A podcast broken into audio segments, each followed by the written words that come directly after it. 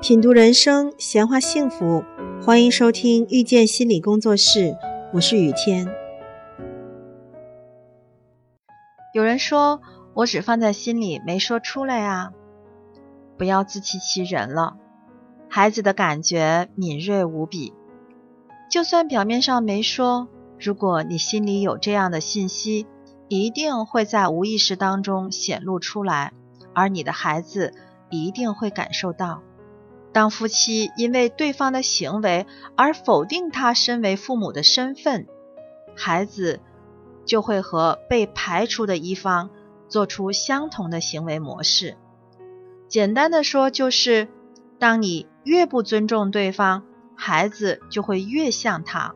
那我们该怎么办呢？既然与父母连接是孩子天生的心理需求，那就提供更多正面的信息。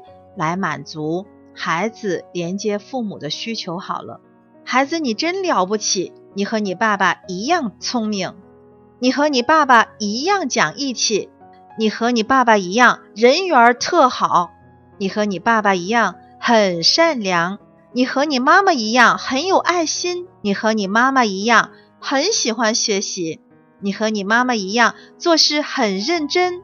这不只是称赞孩子，重点是。称赞孩子像爸爸、像妈妈的地方，通过这种方式，孩子会朝好的信息方向和爸妈连接，心中对归属感的渴望也会得到满足。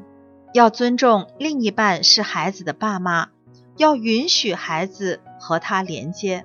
如果你像你爸爸，我会很高兴；如果你像你妈妈，我会很高兴。当孩子。连接的渴望被允许了，就不会那么强烈的在暗地里连接那些被否认的缺点。尤其是离婚的父母，如果能这样做，孩子一定会有好的发展。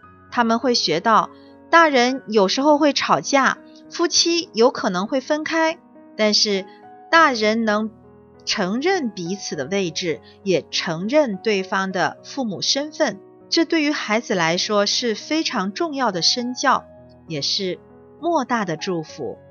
所以呀，请记住，千万不要因为另一半的行为否定他们是孩子父母的身份。